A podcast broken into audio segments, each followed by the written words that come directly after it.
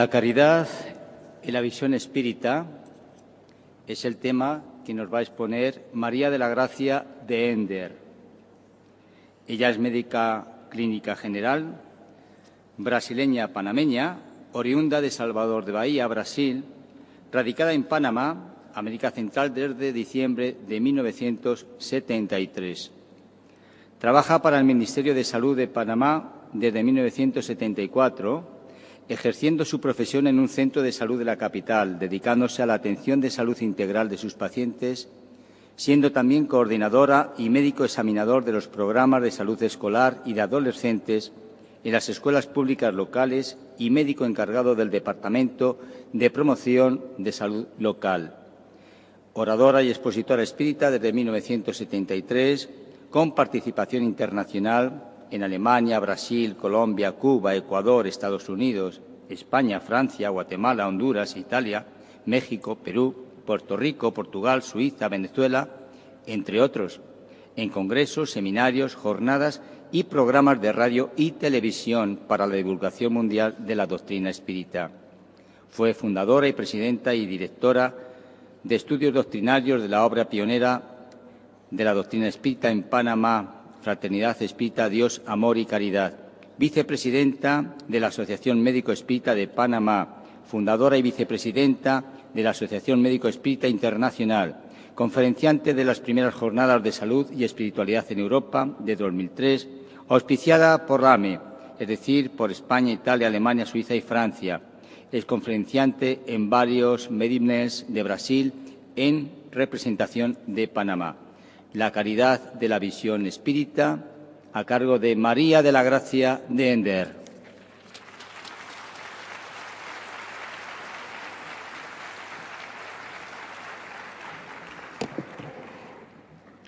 Muy buenos días a todos los hermanos de ambos planos de la vida, internautas, Roguemos a Jesús, nuestro Maestro y Guía para nuestra humanidad, que nos inspire y ayude en este momento a que juntos reflexionemos sobre la bandera del espiritismo, que es la caridad. La bandera espírita es fuera de la caridad no hay salvación. Trataremos en esos 45 minutos de hacer ese abordaje. Esa es la banderita del país que estoy representando, pero en realidad somos hermanos en distintos puntos de la geografía. El tema de hoy, la caridad en la visión espírita. En este sexto Congreso Espírita Mundial, felicitaciones a, todo el, a todos del comité organizador que han hecho en esta tierra de las flores y de la luz, Valencia, eh, algo muy lindo para todos nosotros. Muy bien.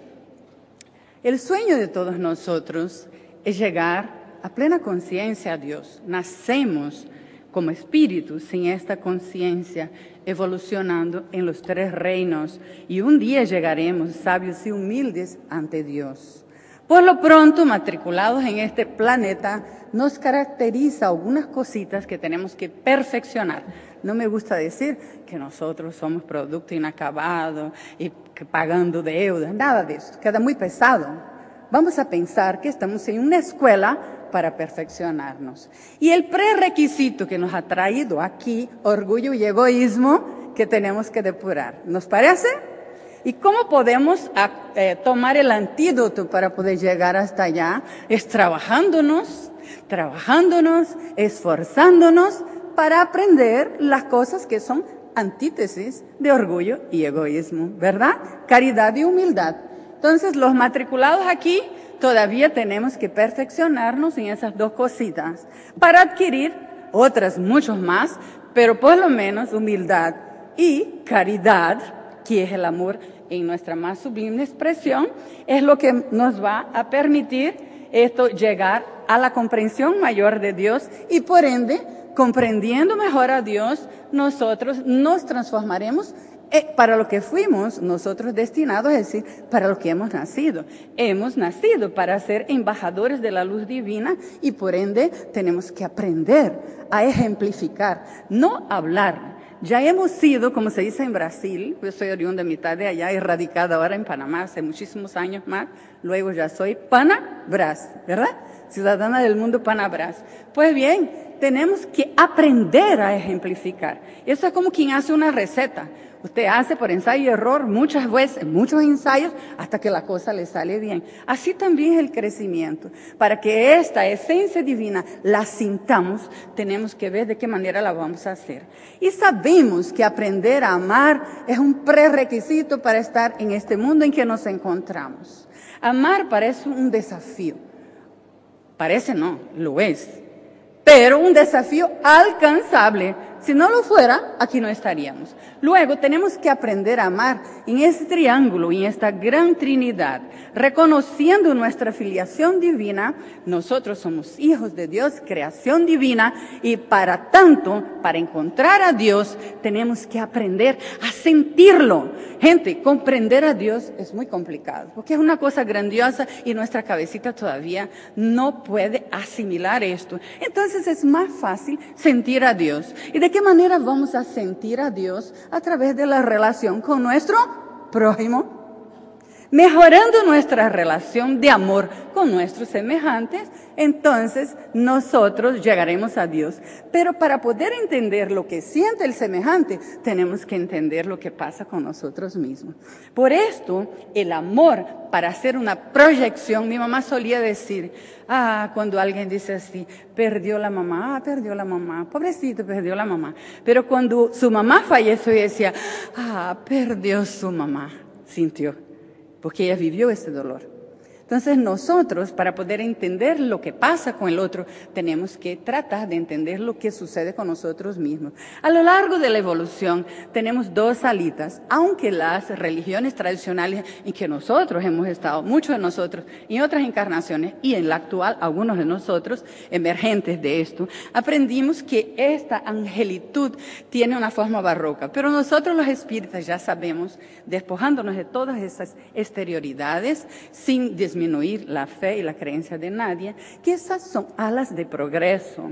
Nosotros primero tenemos que entender la obra divina y sentir la obra divina de la cual hacemos nosotros parte como seres que tenemos un rol de importancia en la creación. Luego tenemos dos alas de progreso para llegar a lo que se llama angelitud. Lo que se llama de ángeles, ¿qué son? Son almas que aprendieron a comprender y a sentir en una forma consona. Por ejemplo, nosotros sabemos que no debemos hacer cosas que son dañinas al cuerpo. Por ejemplo, fumar, tomar, los excesos de toda naturaleza. Pero uno dice, pero de vez en cuando un traguito, de vez en cuando un cigarrillo, se pone en hillo para hacerlo chiquito, para hacer el mismo daño. ¿Verdad? Entonces, hasta que nosotros entendemos que esto nos sirve y que por qué nos sirve, no lo voy a hacer, toma un tiempo, que no se sienta culpable el que todavía necesita esas cosas, pero que por lo menos pueda recordar de que me tengo que despojar de aquello que no me mejora. Así sea en lo moral, así sea también en las cosas que uno elige. Entonces, estamos aquí en este planeta para aprender a amar. Fundamental. Vamos a entender y me, me, llamó mucho la atención lo que los anteriores mis colegas hablaron, porque ahora vamos a reforzar. Eso ya fue dicho aquí esta mañana, muy bonito por el compañero de Cataluña, si no me engaño, si, si es de Cataluña o no, pero muy bonito de Barcelona. ¿Cuál es el, en la pregunta 625 del libro de los Espíritus, la pregunta es, ¿cuál es el tipo más perfecto que Dios ha ofrecido al hombre para que le sirviese de guía y modelo? Y la respuesta de los Espíritus contemplada, Jesús. Entonces Jesús es la aspiración mayor que nuestra humanidad puede pensar en adquirir en crecimiento integral, el Maestro Jesús. Y yo les voy a contar a lo largo de esto que nada más teniendo como este hermano de prestigio algunas cosas que él hizo en nuestra vida personal, no podemos tener la evolución de él, porque está uh, años luz, pero tenemos la osadía de hacer algunas cosas inspirados en lo que él nos enseñó y que, señores, funciona. Funciona. Basta soñar Basta tener la osadía de querer alcanzar una conducta mejor. Teresita Jesús quería ser santa, la delicia, de la noche a la mañana. Difícil. Yo no me puedo transformar en santa de la noche a la mañana. Hay muchas cosas que hay que podar en uno, cultivar, ese es producto de muchas vidas. Pero sí puedo aspirar a tener una conducta mejor. ¿Y quién es el hermano que ya llenó la ficha? Cuando nosotros vamos en un avión y alguien tiene que llenar la ficha para poder bajar en el país de aduana, de, migración, dice, ¿y cómo es esto? Ahí sí hay alguien que sabe, dice, así llénalo aquí, ponlo aquí. Eso. Jesús es este compañero que ya está muy adelantado, que ya llenó la ficha de hacer las cosas bien y que nos sirve de modelo y guía. Entonces vamos a aprender. ¿Qué es amar? Como soy eh, en esta encarnación médico, el médico prescribe. Entonces yo voy a prescribir esas capsi, no cápsulas, pero capsi, y que salgamos de aquí con la idea de lo que es amar. Amar es comprender, ayudar, perdonar, servir, y ahora viene lo más difícil, incondicionalmente. Ah, sí, amar condicionalmente es fácil. Fulano me quiere, yo lo quiero, intercambiando besitos, abracitos, intercambiamos regalos, intercambiamos todo porque nos caemos bien. Pero aquel que habla mal de mí, aquel que me injuria, aquella persona que me hace la vida en cuadritos, es como dice una canción en Panamá, que le caiga un rayo que le parta un trueno. ¿Ah? No sabemos. Y en el medio espírita no somos excepción. ¿Qué te parece fulano de tal? Hmm. Hmm. Ya la carita está diciendo, no me cae bien. ¿Eso no es? ¿Conocen algo así? Es así, pero es de nuestra naturaleza. Es que nuestra naturaleza tiene dificultad para vivir este crecimiento. Es como una canción que hay en Cuba, me preguntaron si yo iba a cantar. Yo siempre tengo una música o algo que me impresiona. Y es que, es que su amor nos queda grande, porque es muy perfecto. Y nosotros todavía estamos en términos de perfeccionamiento, pero un día llegamos allá. Luego aspiramos a adquirir virtudes que por lo pronto apenas son cualidades morales que vamos nosotros logrando. Pero un día sí vamos a tener virtud. Vamos a entender lo que es la virtud. Virtud es excelencia en nuestra conducta moral, conducta de recto proceder rumbo a Dios y junto al prójimo. Es esto. Entonces, una disposición constante y firme para la práctica del bien. Y a la vez también es esta resistencia voluntaria que, que, debemos hacer y que hacemos y que a lo largo del esfuerzo continuo nosotros asimilamos para vencer nuestras malas inclinaciones. La doctrina espírita es una maravilla porque nos enseña a nosotros que ninguno de nosotros tiene la virtud por tenerla. Nosotros empezamos igual el inicio es igual para todos nosotros, sencillos e ignorantes, pero por la ley del esfuerzo, cada cual, a tropiezos, caídas, levantadas y es eh, continuando a querer insistir en una conducta mejor, esto por una voluntad firme, un día llegaremos a ello. Entonces aquí tenemos entre las virtudes, el tema mío es la caridad, pero yo no puedo hablar de caridad sin hablar de fe y ustedes van a, van a ver por qué. Hay mucha cosa que conquistar. Mucha cosa. Vamos a hacer énfasis en esas dos, fe y caridad.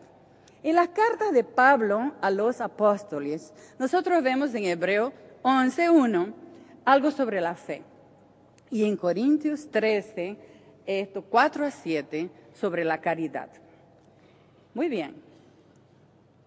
La fe, en Hebreos está diciendo, es pues la fe la certeza de lo que se espera, la convicción de lo que no se ve. La fe y la esperanza están juntas. Observen.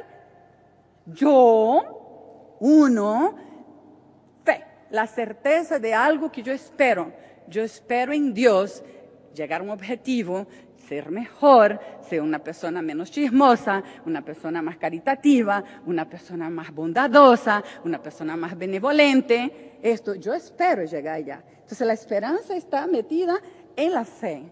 Y la convicción de que un día voy a lograr esto. Está escrito ahí. Ahora basta creer. La fe tiene dos grandes brazos. El uno se llama creer, el otro se llama confiar.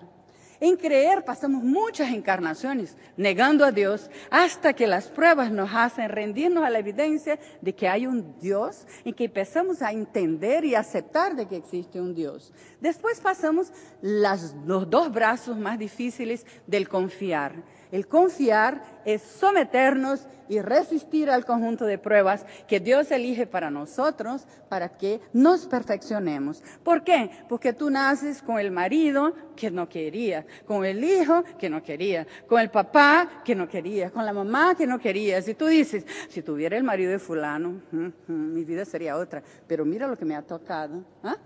Porque siempre queremos hacer las cosas a nuestra manera. No entendemos que esto es lo que Dios quiere para nosotros. Y que con esfuerzo, yo digo en la FEDAC, nuestro grupo espírita, que crecer espiritualmente es ver un lindo panorama todo el tiempo de puntillas sin derecho a calambres. Bajamos los niveles de fe y ya nos vamos a ver lo que está más adelante y menos conquistar. La fe es la fuerza motriz. Ahora bien, porque yo no puedo dejar de hablar de fe antes de hablar esto para hablar en calidad, porque la fe es la fuerza motriz que impulsa a la, ¿me ayuda? A la caridad, en cuyo trabajo el espíritu se engrandece y alcanza la plenitud de la felicidad. En otras palabras, el prerequisito para vivir, para sentir, para actuar con caridad es la fe. Si no tenemos fe, entonces no sentimos la caridad. Hacemos la beneficencia, el altruismo, pero no sentimos la esencia de lo que es caridad. Y entonces la fe es muy importante. Entonces aquí vemos en Corintios 1, 13, 4, 7 esas características que aquí las traje desglosadas, por supuesto allá no, por didáctica la traje aquí. Todas las características de la caridad que nos ha dejado Pablo en, su, epístola a los Corintios. Las características de la caridad. La caridad es paciente, la caridad es servicial y no es envidiosa. La caridad no hace alarde. Difícil para nosotros. Si yo hice eso de aquí y a ustedes les gusta, por cierto, es trabajo de las indígenas de Panamá, ¿verdad? Se llama mola. Pues bien, si yo hice eso y ustedes alaban dicen, ¿te gustó? Lo hice yo. Es que no sabemos hacer las cosas todavía silenciosas, pero no importa, un día las haremos. Yo siempre digo que gallina del primer huevo, ¿quiénes de ustedes ya vio una gallina poniendo un primer huevo en un gallinero? ¿No? Ella pone un huevecito así de pajarillo y sale ¡Ah, un escándalo en el gallinero. Cuando empezamos a hacer las obras, tenemos que cacarearlas para todo el mundo. Pero ¿quién ha visto en una granja de estas de reproducción la gallina poniendo sus huevos? Ella queda sentadita, el agua pasa, el maíz pasa, wow, un huevo. Y ella come y un huevo. Y no cacarea para nadie. Así seremos a lo largo de la evolución.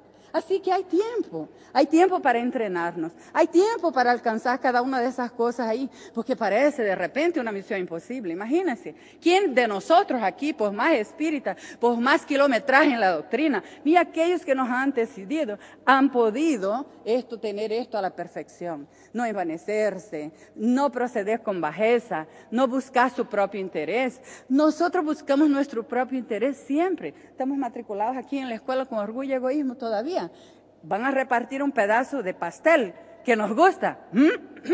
Y venimos que hipnotizando el mayor pedazo. Y cuando llegan hasta nosotros y alguien coge, que, ay, pero este era el mío. Uno busca su propio interés. Sí, todavía es de nuestra condición. Pero podemos hacer los pequeños ejercicios de virtud, sabiendo cómo actuar. Es así que uno crece. De esta manera, uno trata de no irritarse cuando alguien come a nuestro lado. Qué cosa irritante, ¿verdad? Que tú estás hablando y alguien está trin, trin, haciendo un ruido, te irrita. Todavía nos irritamos con tonterías. Imagínense, no tiene cuenta del mal recibido. ¿Quién será que no contabiliza el mal recibido? Tú hablaste mal de mí, mi lista negra. Yo conocí a un muchacho que decía, el que no me llame el día 2 de febrero ya está en mi lista negra, que es mi cumpleaños pero tú no sabes qué le ha pasado al otro. Pero tenemos esas dificultades que son propias de nuestras carencias. Cuanto más pacificados estamos, esas cosas se nos resbalan.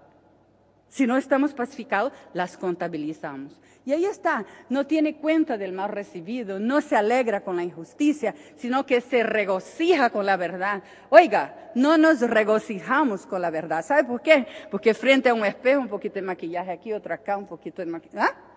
La verdad nos duele. La verdad es cuando amanecemos, llegamos al espejo, qué horrible me veo. ¿Verdad? Poquito de maquillaje, tenemos dificultad para aceptar la verdad de nosotros mismos, hasta en la apariencia, imagínense. Pero un día vamos a llegar a no necesitar absolutamente nada de esto. Y nos vamos a aceptar tal y cual somos. No estoy diciendo que está mal arreglarnos. Si propio Chico Xavier usaba una peluca y le preguntaron por qué, él para tener caridad con los demás. ¿Ves? Entonces, no es bien así, él quería verse mejor.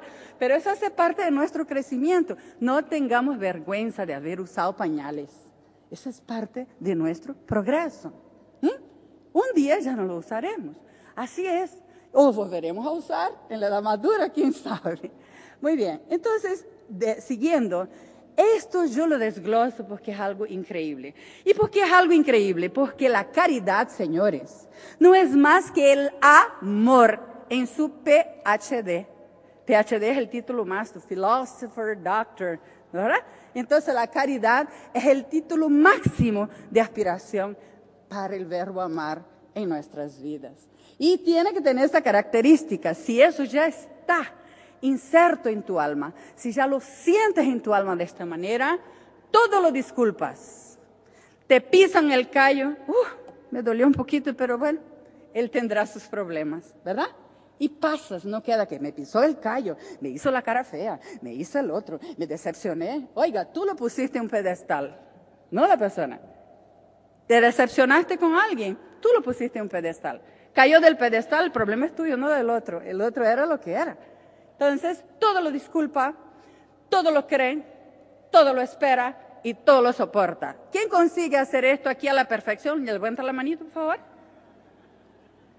Es la caridad. El resumen de todo lo que puso Pablo allá es esto que está aquí. Disculpar siempre. Creer en el lado bueno de la persona siempre. Esperar lo mejor de esa persona siempre. Y soportar lo que haga siempre. No lo sabemos hacer. Pero un día lo haremos como la gallina ponedera que está ahí poniendo el huevo y no cacarea para nadie. Lo hace por deporte. Pero nosotros no sabemos actuar así. ¿Sabe por qué? Porque nuestra virtud es interesada. Cuando tú abres la puerta para alguien, espera que te diga.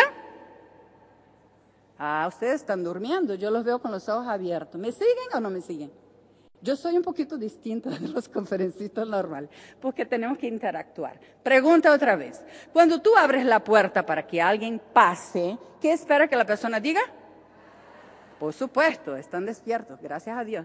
Entonces, esto, si pasa la primera vez, abre la puerta, la persona pasa y no te dice gracias. Tú dices, bueno, total, estará en un mal momento. El día siguiente viene, tú abres la puerta otra vez y la persona, nada. Y el tercer día, nada. El cuarto día tú le abres, no, total que abre él la puerta. Yo no abro más. ¿Ah? Cosas pequeñas. Yo no estoy poniendo de otros, de nosotros. Tenemos una gran dificultad de vivir esas cosas, de saberlas sí, de ver que el otro no hizo sí, pero someternos tampoco con angustia, porque si no, la gastritis te mata. Haz lo que puedas.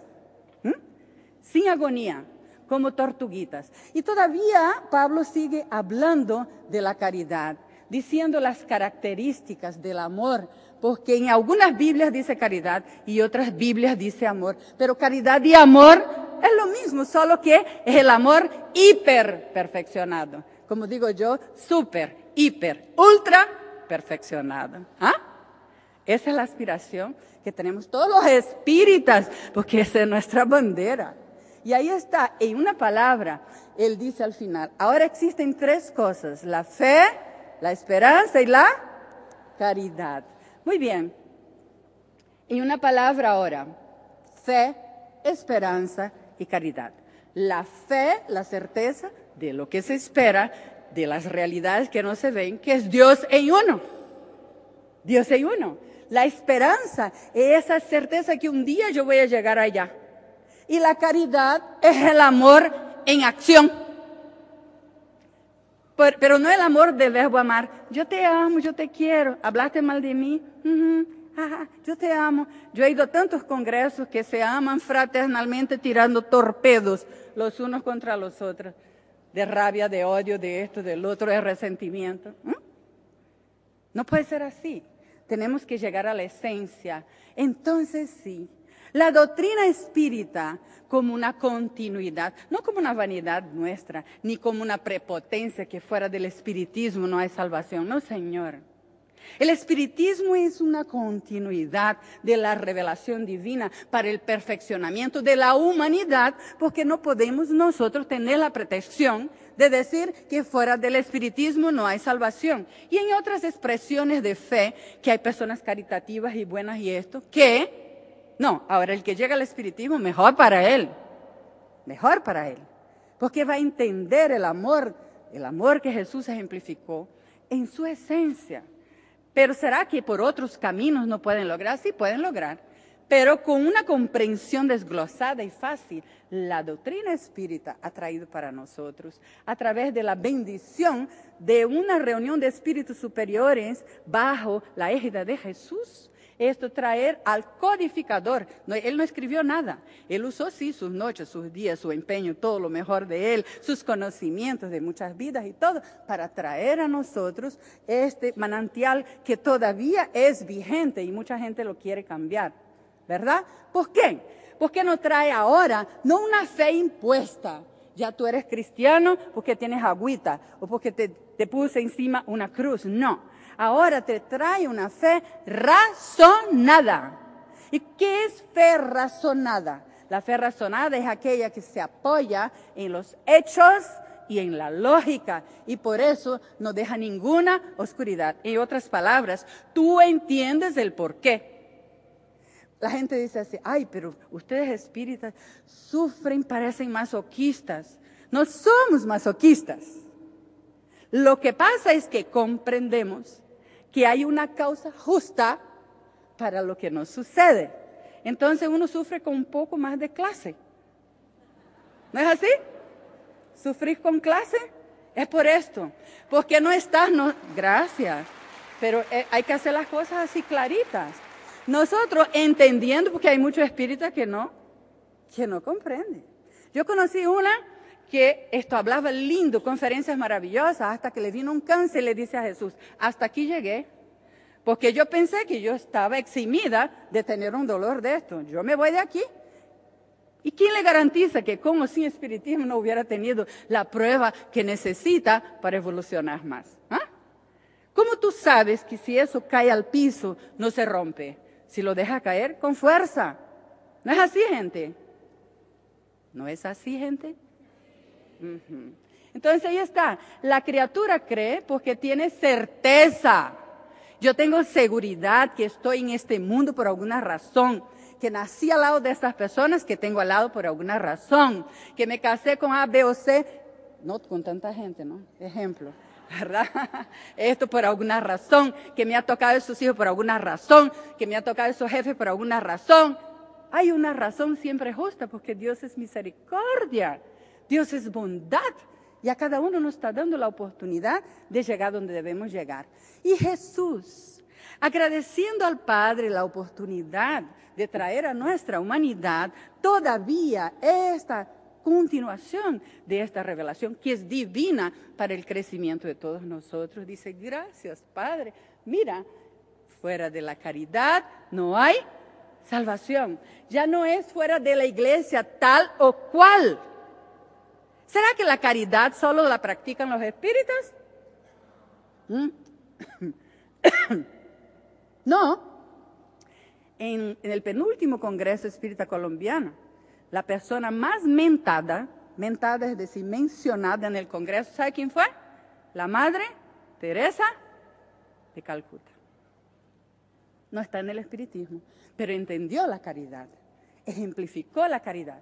No quiero con eso dejar de hablar de grandes bultos espíritas que han ejemplificado, que están ejemplificando, perdón, ejemplificarán la caridad.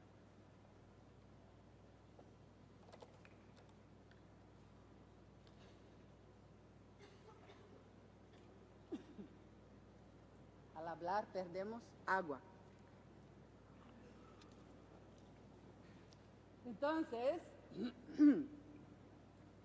en la pregunta 886 del libro de los espíritus, los espíritus preguntaron a Kardec qué es la caridad, como la entendía Jesús. Y mire lo que dicen los mentores. Benevolencia para con todos, indulgencia con las faltas ajenas y perdón de las ofensas. Si no nos esforzamos para vivir eso, y aquí viene otra recomendación. ¿Ustedes conocen el aparatito se llama Beeper? ¿Beeper? Que llaman a la gente, pues bien, la caridad es como un beeper en nosotros. Beep, beep, beep. Benevolencia, indulgencia y perdón. Vamos a instalar nuestro beep en nuestra alma para que nuestros pensamientos, palabras y acciones estén llenos de bondad en cada palabra. Cada persona tiene algo bonito. Hasta la persona más horrible, más horrible, tiene algo interesante si no tiene bonito, ¿verdad? En lo físico. O tiene algo divino, aunque el físico sea como el jorobado de Notre Dame, ¿verdad? Entonces, esto, tenemos que descubrir la bondad, la benevolencia como el objetivo superior a alcanzar. En lugar de la perfección absoluta, que todavía no. Pero la bondad sí podemos hacer, tener detalles de bondad los unos con los otros. ¿O no? ¿Será que inalcanzable es? Pero como estamos muy carentes, esperamos que primero nos den para después dar a otros. Entonces, benevolencia es número uno. Indulgencia. Observen bien. El indulgente es aquella persona que está viendo el error, está viendo la cosa, pero no juzga con aquel rigor para destruir al otro. Porque Jesús lo dijo, el que juzgue así será medido con una cuarta más. ¿Y por qué la cuarta más? ¿Saben por qué la cuarta más? Porque si no es nada mío y no soy yo, si tú haces algo malo, tú dices, de verdad metí la pata, como se dice vulgarmente, ¿verdad? Metí la pata, disculpa, metí la pata. Pero en este momento yo estaba pasando un problema, pero tú te vas a justificar porque te equivocaste. Pero con el otro no. El otro se equivocó porque es malo, ¿por qué? ¿Por qué? Porque es. Entonces, de la misma manera que vamos a juzgar con una cuarta más, si no tenemos indulgencias, vamos a ser juzgados con una cuarta más. ¿Me expliqué yo? Bueno, y perdón, Señor, ¿quién ha sido operado aquí en esa asamblea? ¿Nadie fue operado aquí? ¿Solo yo? Muy bien. ¿Qué ha quedado en sus cuerpos en el área de su cirugía? ¿Qué ha quedado? Una cicatriz. Donde hay herida, hay cicatriz. Si el cuerpo no perdona, te deja una cicatriz. El alma también. Es por eso que tenemos que trabajarnos para borrar la cicatriz del alma a través del amor de Dios. Y eso no se hace sin comprender cómo es el teje-meneje de las cosas. ¿Me estoy explicando bien? Porque para vivir la caridad hay que entender cómo es ella. Entonces, es ser buenos por naturaleza, es no cargar nuestros juicios sobre los demás y es saber perdonar de verdad. Lo que me hizo ese, no importa, estaba en un mal momento, no me saludó, no me vio, no importa, mm, está metido, esto pasó, no me saludó, tiene algún problema. Siempre desea tú la paz. Si el otro no supo llegar a ti, él está en un mal momento. Pero esté tú en paz, estás tú en paz, eso es fundamental. Para vivir la caridad parece que estoy diciendo que es una, una fórmula difícil e inalcanzable, pero no es. Vamos a una persona que del siglo pasado nos dejó esto aquí. si algún día tuvieras que elegir entre el mundo, los valores del mundo, y el amor, acuérdate, si eliges el mundo, quedarás sin amor. Y si eliges el amor, vas a conquistar el mundo, empezando por tu propio mundo. Tu propio mundo. Observemos ahora. Y ahí le doy gracias a Fabio, que creo que no está aquí, Villarraga, que él antecedió esto a lo que voy a poner. Ese es momentos de reflexión que en esa lucha bien intencionada por querer mejorar, dando conferencia, yo descubrí esto para mí, a lo mejor ustedes han descubierto y otros han descubierto, pero para mí fue un descubrimiento mío. Observen bien. Vivimos solitarios por el mundo, esperando ser amados, queriendo que nos den, porque estamos llenos de nuestros tormentos. Por eso estamos solitarios. La T dirige nuestro estado anímico. ¿Me estoy explicando?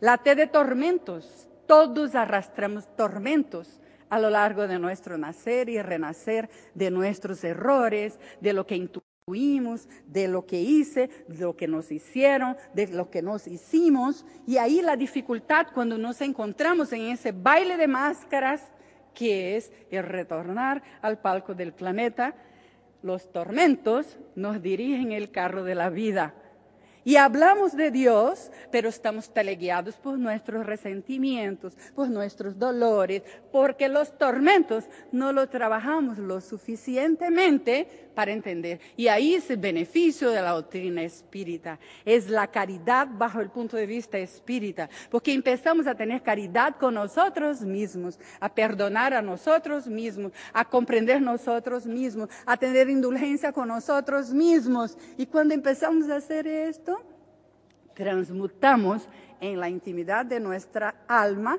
la T por, la T por, no, está, débil. ¿La T por qué? Por la D, D de Dios. Mira qué descubrimiento, ¿no les parece curioso? Cuando transmutamos los tormentos por Dios, Dios es amor en el capítulo 4, versículo 8, primera epístola de Juan Evangelista, él nos dice, Dios es amor.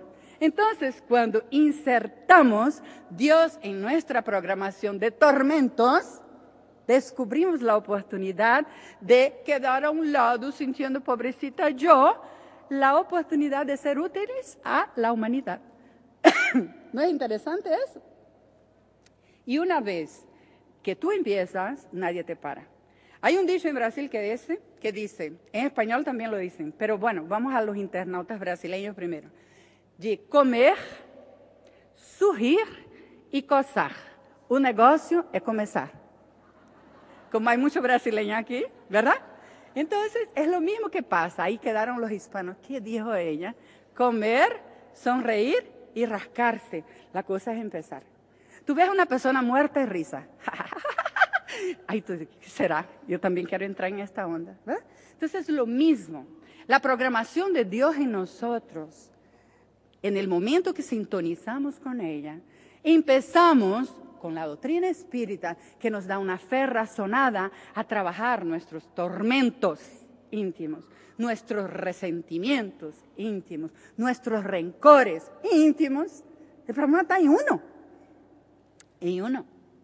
Y ahí dejamos que Dios, que es amor, bendiga la oportunidad de este esfuerzo no de esa perfección, de ese esfuerzo. Y al esforzarnos con sinceridad, señores, dejamos que Dios, que es nuestra esencia, avasalle. Y vamos haciendo las limpiezas para quitar las costras a través de nuestro esfuerzo sostenido de encarnación en encarnación. Ojalá que sea de 24 en 24 horas. En la FEDAC decimos así, tenemos 365 días para hacer un esfuerzo sostenido, si gritas todos los días, por lo menos modulas la voz.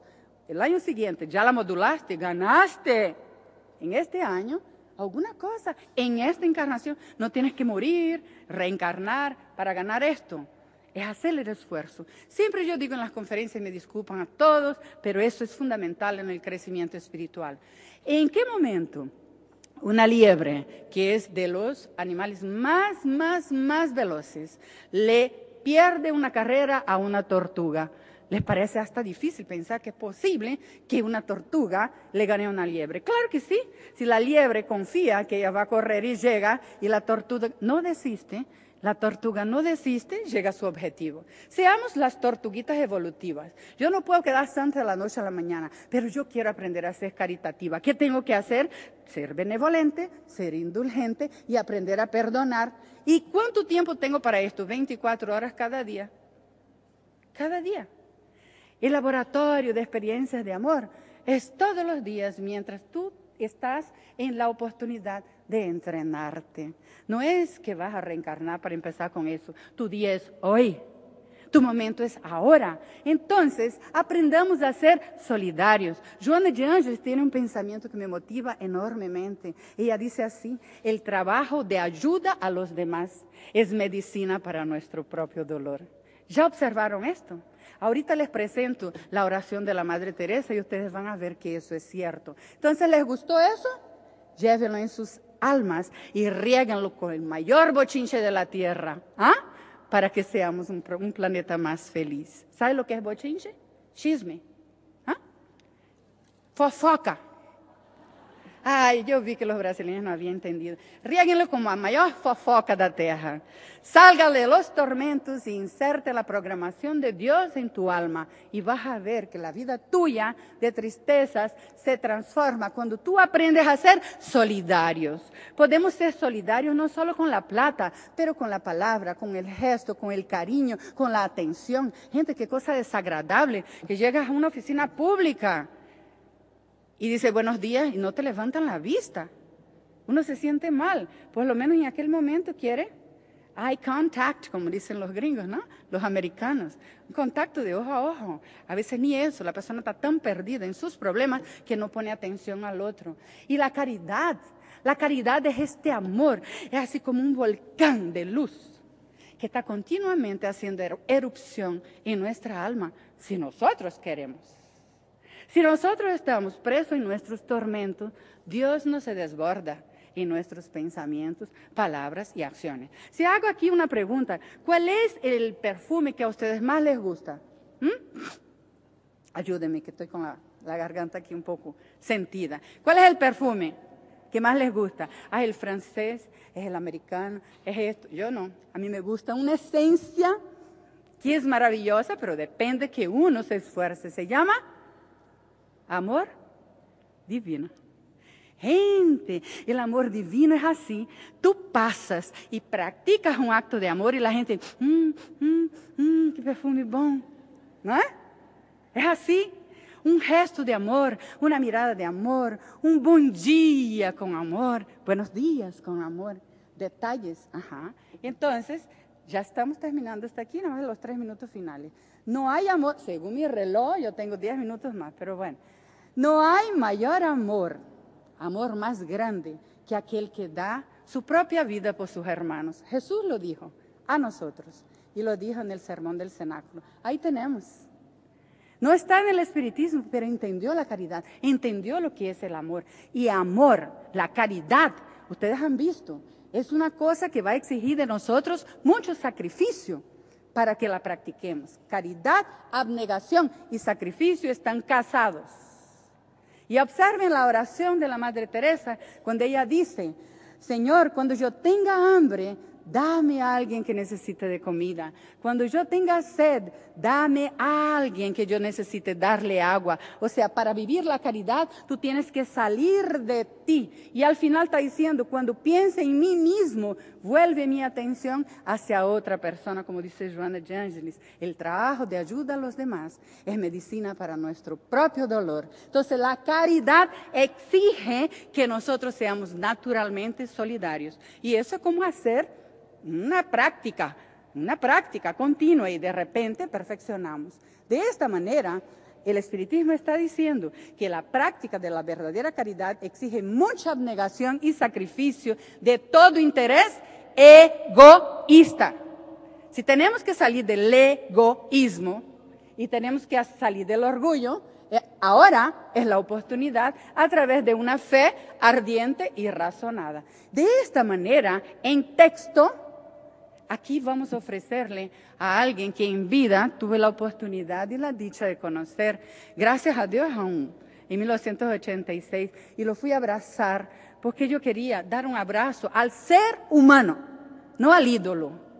que tuvo el valor de soportar las mayores agonías por amor a Jesús y dejar el tremendo legado que dejó a nosotros Francisco Cândido Xavier. En 1986 yo fui allá.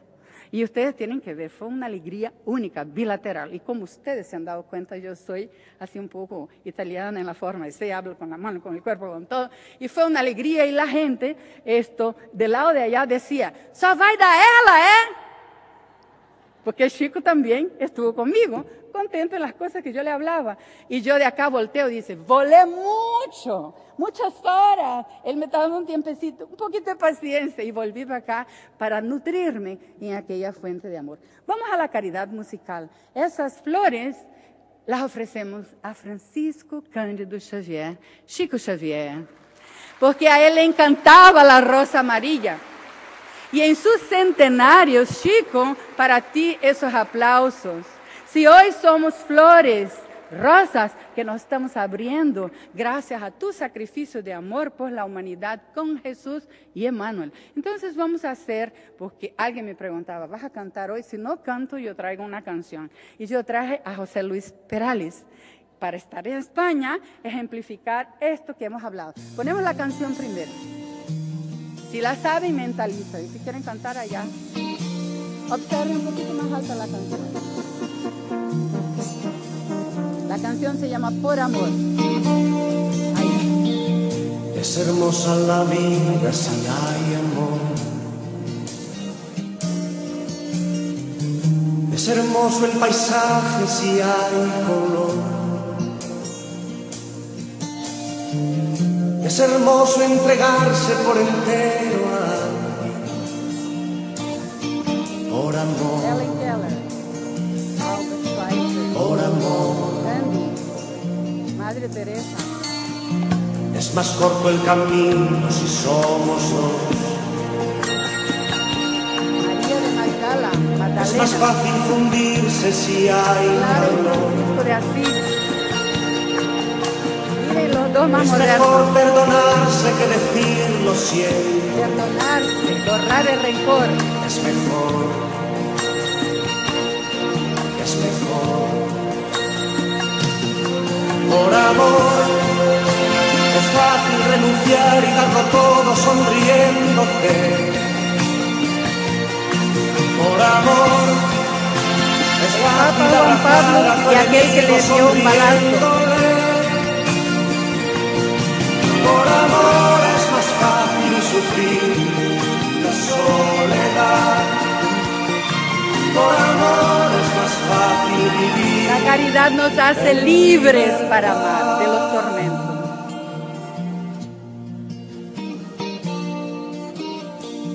Son hermosos los besos si hay amor. Son hermosas las manos si hay la música un poquito. Son hermosos los ojos cuando miran Los dos Becerra y María.